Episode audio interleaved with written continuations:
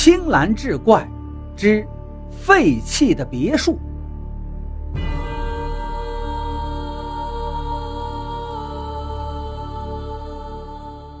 黎明的曙光刚刚照到男生宿舍三零二里，一阵好听的手机铃声就在这个时候打破了房间里的宁静，旋律传到房间的每个角落。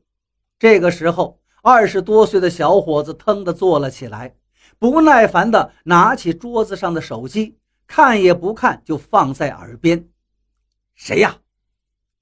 小浩，你不会还没起床吧？”现在看看都几点了？昨天晚上我们约好的，一起去乡下小杰家的别墅里度假，你去不去？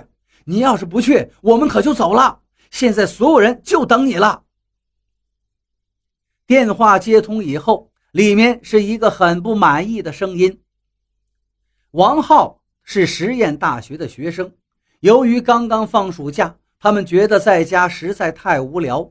而他们的同学小杰家在乡下有一套别墅，所以他就给大家提建议去乡下的别墅里玩，而大家都非常的乐意。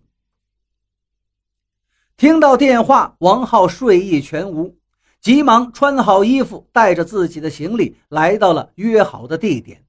果然，大家已经整装待发了，一共五个人，一个是小杰，一个是王浩。还有一个今天早晨给王浩打电话的小凯，剩余两个就是王浩跟小凯的女朋友小静和小茹。一路上风景的确很美，汽车开了一个上午才来到目的地。小杰把车停好，大家下车之后才发现，整座别墅冷冷清清的，就跟从来没有人住一样。这个是老房子了。据说是我爸年轻的时候建的。我爸整天忙工作，所以这里很少有人来，冷清也是正常的。好了，大家先拿东西吧。今天晚上咱们烧烤。也许小杰是看出了大家有些顾虑，所以跟大家解释了一通。于是他们欣然拿着各自的东西进入到了别墅里。走在最后面的小茹正拿着东西走的时候。不知道从哪儿跑过来一个疯疯癫癫的老婆婆，刚到小茹跟前，就突然摔了一跤。小茹急忙放下手里的东西，要去扶这个老婆婆。可是老婆婆突然一抬头，看到小茹的样子，眼睛越睁越大，像是见到了什么恐怖的东西一样，喊道：“冤鬼索命来了！小丽来索命了！”一个都逃不掉，都逃不掉。还没等小茹把他扶起来，他自己一下子就站了起来，又急忙的往一边跑去。这边的动静早已经把小杰他们几个吸引了过来。小杰看了看那个老婆婆，对小茹说道：“不用怕，这就是个疯子。”然后提着小茹的行李走进了别墅。别墅真的很大，安排好一切，夜色就暗了下来。他们在外面架起烤炉，在月光下一边烧烤一边嬉闹。不知不觉，天越发的阴暗了。突然，一道闪电划过，倾盆大雨毫无征兆的就落了下来。大家急忙跑回各自房间。夜更深了，小茹上厕所。可是刚打开厕所的门，一股血腥味扑面而来。打开灯一看，地上赫然躺着那个老婆婆。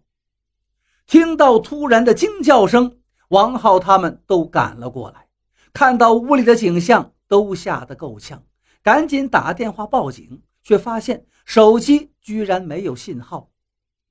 小杰呢？他怎么没出来？他们这才发现小杰不知道去哪儿了，立刻去找小杰。可是小杰的房间里空空如也。怎么办？手机打不出去，小杰也找不到了。我们要不要出去找个有信号的地方报警呢？看着大家的迷茫，小静在一旁提示道：“没有办法，大家只好打开大门跑了出去。”可是外面不知道什么时候竟然起了浓雾。第一次来到这个地方的他们，转了好久也没有走出去，最后居然又回到了别墅里。可是就在他们刚刚走到别墅里面的时候，他们看到客厅的冰箱里居然流出了鲜红色的液体。他们小心翼翼地打开冰箱门，一颗血淋淋的人头放在里面，竟是小杰。此时的别墅里到处弥漫着恐怖的气息，大家都吓懵了。就在这时，他们谁都没有发现小茹也不见了。离开这儿吧，这是他们唯一的念头。于是大家转身向外面跑，却发现大门不知道被谁上了锁，而旁边的一个小房间的门却开着。他们鬼使神差地走了进去，只见一张椅子上坐着一个人，居然是小茹，而且她的尸体已经开始腐烂，看样子应该是死了好久。但如果这个是真的小茹的话，那今天跟大家待了一天的那个女孩是谁呢？看到这里。剩下的三个人像发疯一样跑到了小杰的车前，打开车门坐了进去，然后发动汽车，一下子撞开大门跑了出去。汽车在昏暗中飞快地奔驰着，而就在一个急转弯时，驾车的王浩发现刹车失灵了。